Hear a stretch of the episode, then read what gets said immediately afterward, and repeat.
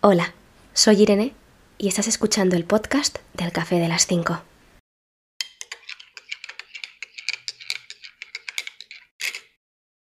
Vale, antes de empezar quiero deciros una cosa y es que voy a probar el no editar tanto el audio, ¿vale? Porque estos últimos episodios que he grabado, especialmente el de la importancia de ir a terapia, el anterior, me costó muchísimo editarlo porque era un podcast, un episodio bastante largo y al editarlo pues me di cuenta de que usaba mucho los vales, mucho los nos, porque cuando estoy como campechana hablando pues uso mucho estas coletillas, ¿no? Aparte de que en algún momento tengo que respirar y claro, se oye como ahora mismo se debe estar oyendo mi respiración, entonces esto a veces también lo corto porque pienso que queda un poco feo. Pero es que tardó mucho, realmente mucho, tardé mucho en ese, o sea, con el antiguo, quiero decir, con el episodio anterior, tardé mucho en editar el audio y pensé, buah, o sea, no puedo estar constantemente, o sea, cada vez que hago un nuevo episodio, estar editando, editando, perdón, el audio tanto, porque es que si no nunca subo el episodio y a lo mejor hace dos semanas que lo tengo grabado, pero bueno, en este nuevo podcast, en este, en este nuevo episodio, quiero intentar no ser más natural porque realmente, o sea, edite o no el audio, el episodio es el que es y voy a decir lo mismo, pero el hecho de como que sea natural, pues esto, las respiraciones, el em, porque a veces pues tengo que, estar, tengo que pensar en lo que voy a decir, o el decir vale, o el decir no, como coletilla final, estas cositas que hago también con la boca de esto pues también quiero que esté en este audio, porque yo pues lo uso mucho también cuando hablo, las cosas como son. Pero bueno, hay por cierto otra, otra cosa, yo además cuando grabo me muevo, me siento, me resiento, posiblemente escuchéis también mm, que alzo la voz en algunos momentos porque pasa una moto o pasa un coche. Ahora es tarde, ahora estamos a domingo a casi 8 de la tarde, pero pues siguen pasando coches y motos. Entonces, pues, sorry si se oyen las motos, los coches, si alzo de, repente la voz y te pegas un susto, o si sin querer muevo la papelera que tengo debajo de mi mesa. Como cada mm, vez que subo un nuevo episodio, os comparto por Instagram una encuesta de estas que se hacen en Instagram Stories y os propuse dos temas, uno que fuera un podcast, bueno, un episodio en exclusiva y otro pues uno de los temas que habrá escritos y que hay escritos en, en la web www.elcafedelas5.es y de las dos opciones ganó el episodio en, en, exclusiva, pero además también os di como, bueno, a escogernos, sino que os puse una de estas mmm, casillas de escribe lo que te dé la gana, ¿sabes? Como para contestar alguna pregunta y yo os dije que me dijerais temas de los que os gustaría que hablásemos en este, en este podcast. Siendo sincera, no mucha gente contestó, pero salieron dos temas de los que sí que obviamente voy a hablar, así que que sepáis, las personas que me lo han dicho, que me dijeron esos temas que las tengo presentes, tengo presentes sus temas, así que seguro que en algún momento hablaremos de ello, pero creo que ya lo he dicho, si no pues lo digo ahora, ganó el del episodio en exclusiva, esto quiere decir que va a ser un episodio que no está escrito en la web del café de las 5.es, así que voy a hacerlo. Porque el último episodio, que fue el de la importancia de ir a terapia, empecé comentando una entrada que estaba escrita en la web y acabé pues un poquito comentando cosas en exclusiva que no había dicho, bueno, dicho obviamente no, pero escrito tampoco. Así que voy a hilar un poquito este episodio con el anterior, con la importancia de ir a terapia, pero que sepáis que este no tiene nada que ver con ir a terapia, con los psicólogos, sino más bien con lo que hace uno mismo, en este caso con lo que hice yo para mí misma, al dejar de ir a terapia y cosas que me han ayudado a mí a llegar al punto en el que me encuentro hoy actualmente, mañana me encontraré en otro punto y pasado mañana en otro. ¿vale? O sea, quiero decir, justamente hoy, actualmente, cosas que yo he hecho después de ir a terapia y que me han hecho pues estar como estoy y donde estoy. También quiero decir una cosa y es que esto no quiere decir que yo ahora diga que ir a terapia no es importante y que con lo que yo te voy a contar tienes suficiente. No, o sea, quiero decir, y remarco que ir a terapia es súper importante y que yo estuve yendo durante muchos años y que considero que tengo suficientes herramientas para gestionar muchas de las situaciones en las que me, van surgiendo y, bueno, situaciones, personas, lo que sea, ¿no? Y tengo estas herramientas para poder gestionarlo de la mejor manera posible. Así que, teniendo en cuenta esto, que yo ya tengo unas, que yo considero, ¿eh? que yo ya tengo unas herramientas para gestionar ciertas cosas, pues aparte hice todo lo siguiente, porque considero también que sin esas herramientas, todo lo que te voy a contar ahora no hubiera, o sea, no lo hubiera hecho, ni lo hubiera conseguido, ni, ni nada por el estilo. Así que al final todo, todo tiene algo que ver, ¿vale? Entonces, bueno, primer punto, no sé si llamarlo punto, si llamarlo, no sé, es que no sé ni cómo llamarlo, pero bueno, cosas, cosas que yo he hecho, ¿vale? La primera, y por primera no quiero decir que, que sea en el, esté en el top one o que sea la primera más importante y que no te puedes saltar, no, o sea, escribí la primera y podía haber sido la última, o sea, no tiene nada que ver el orden, ¿vale? Pero bueno, en la primera que tengo aquí escrita es que considero muy importante tomar decisiones por y para uno mismo o una misma. Es cierto que muchas veces cuando tomamos decisiones pensamos mucho en los demás, ¿no? En, ay, le haré daño o se lo tomará bien o se lo tomará mal o whatever. Y al final, bueno, yo me he dado cuenta que si no tomaba o no tomo las decisiones por y para mí, no estoy viviendo la vida que yo quiero tener, ni estoy viviendo como yo quiero vivir, ¿no? Al final también es verdad, ¿eh? Que a lo mejor piensas, claro, pero si tomas decisiones y haces daño a alguien queriendo, no, claro, es que yo no tomo decisiones para hacer daño a nadie. Simplemente es cierto que cuando se toman ciertas decisiones hay daños colaterales y por esas, esa toma de decisiones yo también tengo aquí apuntado que una de esas decisiones que yo tomé fue decir adiós a ciertas personas. Obviamente esas personas fueron daños colaterales de mi decisión, pero es que si yo no tomaba esa decisión por y para mí, yo iba a ser la que iba a estar mal, la que no iba a vivir su vida como como merecía.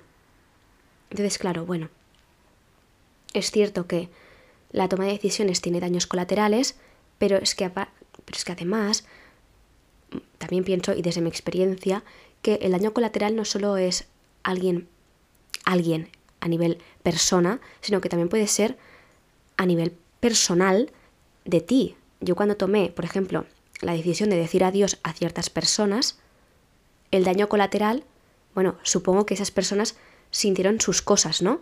Pero mi daño colateral a nivel personal fue quedarme sola, sentirme sola, que no es lo mismo, ¿eh? pero bueno, para que nos entendamos. Entonces, claro, al final hay daños colaterales por todos los lados. Pero bueno, lo importante es tener presente esto, que todo pasa. Y esto es real. O sea, al final todo pasa y hay que tenerlo muy presente. Nada es para siempre. Así que sigamos. La otra, mm, el otro punto es que a mí, cuando dejé de la terapia, me ayudó muchísimo, pero mucho, mucho, mucho la meditación.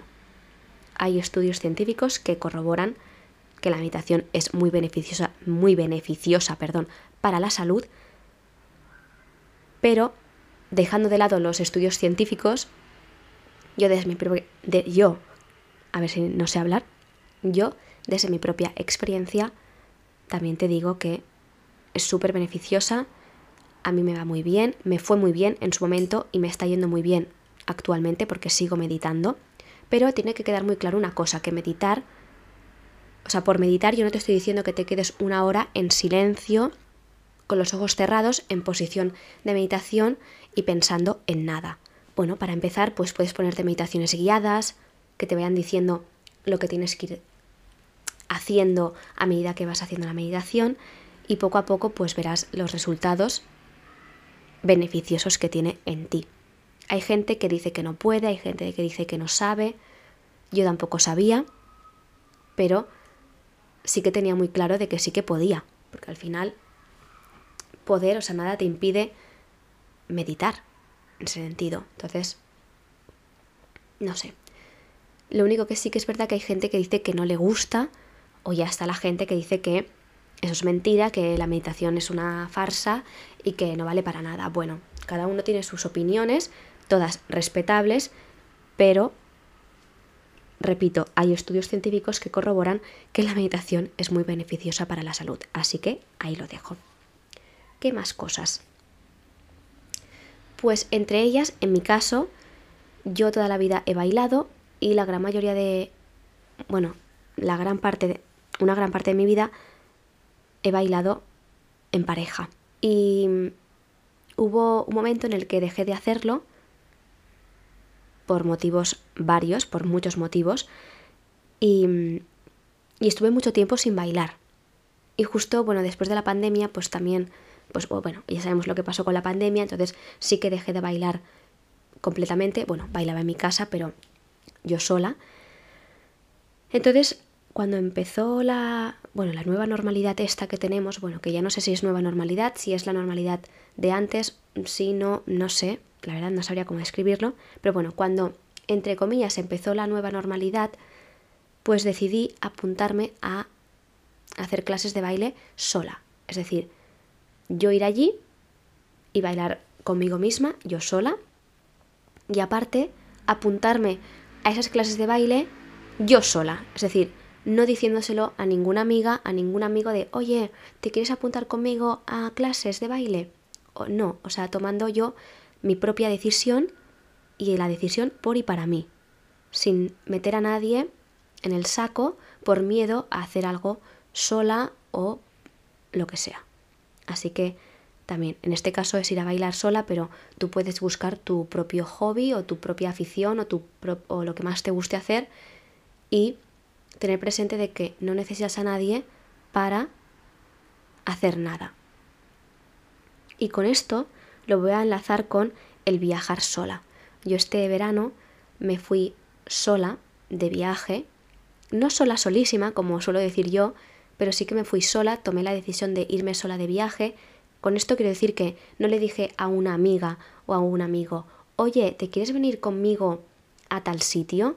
No, o sea, quiero decir, no hice esto, sino que yo tomé la decisión de yo coger y apuntarme al viaje sola y allí en el viaje conocí a muchas otras personas que también viajaban solas. Y esto fue una experiencia tremenda, una experiencia que se lo recomiendo a todo el mundo. A mí todavía me queda tener la experiencia de viajar sola, solísima, es decir, plantarme en un lugar del mundo sola, sin sin nadie, o sea, y sabiendo que quizá conozca gente o quizá no. No sé si me estoy explicando, pero bueno, que realmente recomiendo muchísimo em, la experiencia. La experiencia de viajar sola, obviamente, la explicaré. De hecho, estoy escribiendo las entradas relacionadas con ese viaje y obviamente, bueno, va a haber varios episodios seguramente sobre el tema porque me parece algo que hay que explicar y algo que, tengo que compartir porque, bueno, para mí fue muy revelador y, y bueno, y así lanzo como el titular, darte cuenta de que no necesitas absolutamente a nadie, hombre o mujer, para hacer algo, a Mix Meustots es que no tiene precio. Así que bueno, ya os contaré más en otros episodios, en los próximos episodios, sobre este viaje del que ahora no voy a hablar, pero que, bueno, os dejo ahí con la miel en los labios. ¿Qué más? Bueno, otra de las cosas que, que hice después de dejar de ir a terapia y que además bueno, claro, estábamos en tiempo todavía de pandemia, todavía no se podía salir mucho, todavía llevábamos mascarillas. Entonces, bueno, ¿qué pasó? Pues que todavía teníamos toque de queda, incluso, si no recuerdo mal. Entonces, bueno, no me quedaba otro remedio que pasar tiempo conmigo misma, y por tiempo digo mucho tiempo. Además, como os he dicho, al tomar ciertas decisiones, uno de los daños colaterales fue el quedarme sola, que tampoco es que estuviera sola, pero yo me sentía muy sola, entonces, bueno, pues pasaba mucho tiempo conmigo misma y eso me hizo como conocerme muchísimo más y bueno, y darme cuenta que al final es que con la persona con la que voy a pasar el resto de mi vida es conmigo misma y si yo no estoy bien ni a gusto con la persona que soy, no, no tiene ningún tipo de sentido. Y para mí, pues estar conmigo misma, pasar todo este tiempo, todos estos momentos conmigo, pues la verdad es que, obviamente, hay momentos en los que los pasa, hay momentos en, o sea, hay momentos que los, jope, no, no sé cómo decirlo, hay momentos en que lo pasas mal porque dices, jope, no tengo amigos o amigas o no tengo con quién salir o no tengo que realmente habrá casos en los que sí, ¿eh? pero no era 100% mi caso, simplemente que, bueno, pues yo estaba en un momento de mi vida en el que, no sé, mm, es que no sé cómo explicarlo, la verdad. O sea, sí que sé cómo explicarlo, pero no quiero enrollarme en este, en este punto. Y realmente ahora estaba pensando que puede ser un tema muy interesante para hacer o para hablar en otro episodio. Así que quizá hable de esto, porque me parece también muy interesante. Bueno, y no es interesante, sino que quizá hay más gente a la que le pasa y, yo en su momento me sentí súper sola y súper incomprendida por ese tema y, y a lo mejor tú que me estás escuchando también te has sentido así, pero no hay nadie con el que lo hayas podido compartir. Yo actualmente sí que tengo gente con la que puedo compartir esa sensación, pero en su momento no fue para nada así. Bueno, mm, lo voy a dejar aquí porque no me quiero enrollar, de verdad. Así que nada, sigo. Otra de las cosas que me ayudaron mucho es, bueno, como ya os podéis imaginar, es a escribir. Aunque el café de las 5 surge muchísimo antes, eh, de hecho tengo el café, de, o sea, el café de las 5 nació en 2018, o sea, nada que ver con la pandemia ni nada que ver con dejar de ir a terapia, pero realmente escribir a mí me ayuda mucho y también otra de las cosas que me ayuda mucho es leer. Es verdad que hay veces que leo más y otras menos, pero me encantaría poder leer cada día, cosa que no hago, pero me encantaría y, y estoy en ello, la verdad, porque yo antes leía muchísimo cuando era adolescente, leía muchísimo y ahora que soy adulta, pues leo, pero no tanto como me gustaría. Pero bueno, que me va muy bien. Bueno, más cosas. Ahora entramos un poquito más a las cosillas más profundas que viene siendo pues el tener en cuenta y saber qué es mi responsabilidad y qué no. Porque yo me di cuenta de que no me podía hacer responsable de la mierda de las cosas de los demás.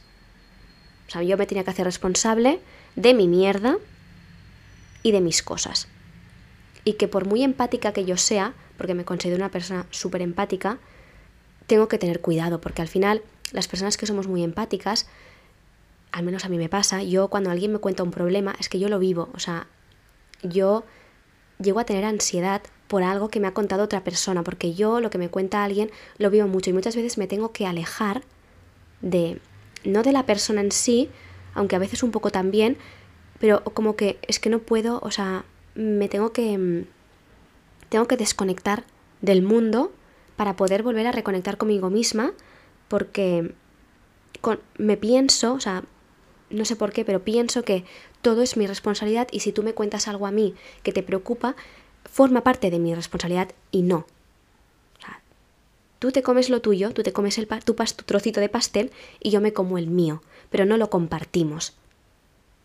Y esto no quiere decir que yo, cuando esté mal o tenga una amiga que está mal, no pueda contar conmigo para contarme, buah, tía, es que estoy mal o me ha pasado esto o viceversa. A mí me encanta contar mis cosas, pero creo que todo el mundo tiene que saber hasta qué punto podemos involucrar a la otra persona con nuestra mierda. Y me encanta utilizar la palabra, la, perdón, me encanta utilizar la palabra mierda en estos casos porque al final no, lo, no la uso en plan mala, mal, malamen, iba a decir en catalán, pero bueno, no la uso en plan mal, sino como que, bueno, al final es mi mierda, yo me hago cargo de mi mierda y tú te haces cargo de tu mierda.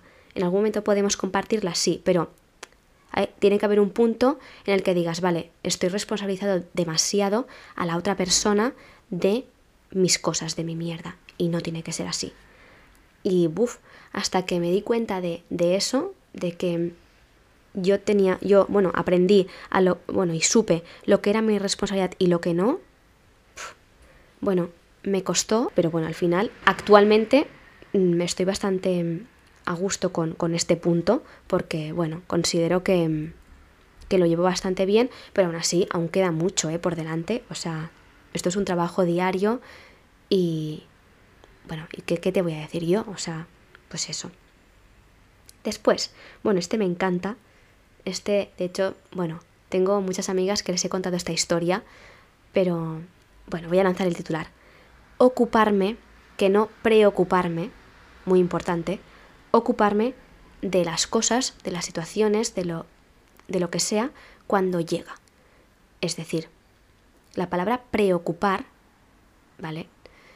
Quiere decir ocuparte antes de tiempo, porque pre quiere decir antes, anticipadamente, ¿no? Preocupar. Claro, cuando tú dices, Buah, es que me preocupo por esto o estoy preocupada por lo otro, claro, pero te hago una pregunta. ¿Esto por lo que estás preocupada es actual? O sea, ¿está pasando actualmente? No. Entonces, cuando llegue el momento, cuando te encuentres en esa situación que tanta ansiedad te produce, que tanto miedo te causa, cuando llegues a esa situación, entonces ocúpate de ella, porque muchas veces hasta que no estás o no estamos en esa situación, es que no podemos hacer absolutamente nada y lo único que nos causa es ansiedad, ansiedad y ansiedad. Y es que no vale la pena, o sea, es que no vivimos así, es que no se puede vivir así. Entonces, una de las cosas que, bueno, de hecho, esta cosa ya no es em, del último año, sino esta, esta frase, este punto de ocuparme de las cosas cuando llegan, llevo haciéndolo desde hace mucho tiempo. Lo único que a veces, pues es eso, nos, nos olvidamos un poco, ¿no? De. Pues de eso, de ocuparnos antes que preocuparnos. Pero bueno. También sería guay un episodio sobre esto, la verdad, porque también tengo mucho que decir, pero bueno, sigamos. Otra de las cosas que me han hecho llegar al punto en el que estoy hoy actualmente y por hoy, como os decía, es hoy, 13 de noviembre. Y esta, curiosamente, me encanta porque la hice, o sea, es como que la desbloqueé hace poco, ¿no? Y es el saber, aparte del saber decir que no a, a muchas cosas, ¿no? Y a muchas personas, aparte es el irme de un sitio, de un lugar, cuando estoy a disgusto cuando tú tomas una decisión, como decía, por y para ti, si tú no estás a gusto en un sitio, pues coges y te vas. Y no pasa nada, y nadie te tiene que juzgar, por muy amigo o amiga que, o amiga que sea, ni, nadie te tiene que decir, hostia, eh, ¿por qué te vas? plan, si habíamos quedado para venir aquí a esa discoteca. Bueno, sí, pero al final, si somos cinco, porque me vaya yo, pues no pasa nada. No sé, es algo que desbloqueé, yo nunca me había ido antes de tiempo de un sitio, porque es como que siempre pensaba que tenía como que dar entre comillas la talla de si yo me he comprometido a estar aquí hasta las 6 de la mañana, pues voy a estar ahí hasta las 6 de la mañana, aunque me encuentre mal, aunque mm, esté a disgusto y aunque me raye. Y el otro día dije, pues no, mira, oye, no. Creo que voy a pensar en mí, voy a pensar en mi salud, tanto física como mental, y me voy a ir a mi casa, que no pasa nada, y ya está. Y eso es lo que hice. Y y acabo ya, el último, el último punto que yo escribí hace ya unos días, y de hecho es, como el más liberador y es lo que realmente me hizo hacer el clic y realmente cuando me di cuenta de esto que os voy a contar ahora fue cuando dije, ¡buah! O sea, ahora entiendo, ahora entiendo el significado de la vida. Voy a ello. Pues cuando dejé de, de ir a terapia, que yo cuando estaba yendo a terapia estaba muy mal. Y fue dejar de ir y de repente hubo un cambio en mí. O sea, boom. Aparte de que mi, perdón, aparte de que mi cabeza explotó porque dije, ¿cómo puede ser posible de que yo deje de ir a terapia y de repente ahora me encuentre mucho mejor? O sea, aparte de que mi cabeza explotó porque no me lo estaba creyendo, realmente, o sea, sentí un cambio y una liberación brutal. Y a medida que iban pasando los días, además también iba hablando con alguna amiga, y hubo un día que le dije a una amiga esto, ¿no? Le dije, ostras, es que me he dado cuenta de que yo estaba como persiguiendo la felicidad, ¿no? La, esa ansiada felicidad, ese estado de bienestar en el que tengo que estar cada día bien, cada día sentirme bien, cada día con una sonrisa, cada día con ganas de reírme, con ganas de hacer cosas, con poniendo buena cara a todo el mundo. Yo siempre quería estar bien, o sea, yo quería levantarme por la mañana y, y ese día tenía que irme bien, tenía que estar bien. O sea, no me, no me permitía a mí misma tener un día de mierda, no me permitía tener, o sea, un día estar mal. Bueno, y es que aquí podría hablaros, pero este es otro tema, ¿eh? Podría hablaros de, uff, de las de las pocas veces que he tenido que coger alguna baja en el trabajo, lo mal que lo paso porque no me permito estar enferma, no me permito estar mal. Y esto es algo que todavía tengo que trabajar porque, como os digo, el punto en el que estoy hoy es en el que estoy hoy, 13 de noviembre, pero no en el que estaré mañana o posiblemente dentro de un mes o de dos años. Pero em, cuando me di cuenta ¿no? de que tenía que dejar de perseguir esa ansiada felicidad, eso, bueno, ese estado de querer estar bien siempre, y ya no hablo de a nivel físico de me encuentro mal, ¿eh? sino de querer estar bien mentalmente, cuando dejé de perseguir eso, fue cuando hice el clic, ¿no? Y a esta amiga le decía, es que en el momento en que he asumido que no voy a estar bien siempre, y en el momento en el que acepto que en mi vida habrá momentos buenos, que perfecto, pero también habrá momentos no tan buenos y habrá momentos de mierda. O sea, esto es así.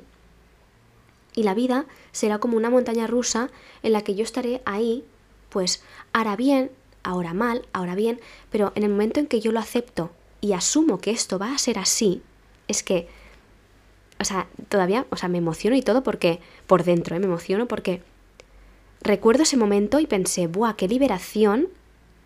Que a lo mejor ahora tú quizá lo escuchas o quizá yo lo estoy diciendo ahora y es como, ¿cómo no te habías dado cuenta antes? O sea, ¿qué me estás contando? Si esto es como, es lo que es, pero es que yo no era consciente de eso. Y cuando fui consciente, cuando, lo que os digo, asumí y acepté que iba a haber momentos buenos y no tan buenos en mi vida, momentos buenísimos y momentos de mierda, pero que de todos iba a poder salir y, y todos iban a pasar, y a pasar no en plan que van a pasar porque me van a pasar cosas buenas o malas, sino que, como os decía, todo pasa cuando eres consciente de que te puede pasar algo, pero es que eso va a pasar también, sea bueno o sea malo. O sea, nada dura para siempre, ni ningún estado dura para siempre. Y cuando me di cuenta de eso, es que dije, buah, o sea, ya está. Y ahora actualmente tengo momentos súper buenos, tengo momentos buenos, pero cuando tengo los momentos malos, o muy malos, o de esos momentos que dices de bajón, que dices, buah, es que me siento triste, me siento rara, me siento anímicamente que no sé muy bien cómo estoy, pues me siento en la silla, en la cama, en el sofá, donde, donde sea, y los acepto. O sea, y digo, vale, ahora me toca vivir la bajada de la montaña rusa.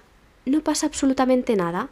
Voy a vivirlo tranquilamente, aceptando lo que me viene, gestionando el momento de la mejor manera que puedo teniendo en cuenta de que obviamente el momento de bajón o el momento de, entre comillas, estar mal o de que algún momento haya pasado algo malo, no baje a menos 100 o menos 1000 o menos infinito, ¿no? Bajo tierra, porque entonces ya entramos en un bucle en el que es más difícil de salir, ¿no? Pero, como os digo, al final, el hecho de ir a terapia, y gracias a la terapia, yo tengo muchísimas herramientas, considero, para poder salir de, del pozo, de la oscuridad, y entonces pues considero que puedo entrar, obviamente, porque puedo entrar en el pozo, puedo entrar en la oscuridad, pero actualmente pues considero que me es más fácil salir que quizá hace un año o casi dos años ya, porque va a hacer ya casi dos años que dejé de ir a terapia. Entonces, eso, no sé, no me voy a enrollar más porque creo que es suficiente. Espero que os haya gustado, espero que bueno, que sea útil este episodio para alguien, quien sea, pero para alguien. Y nada, y espero que nos escuchemos pronto, que espero que sea así, en el próximo episodio, que no sé cuándo va a ser, pero bueno, un abrazo, un besito y hasta pronto.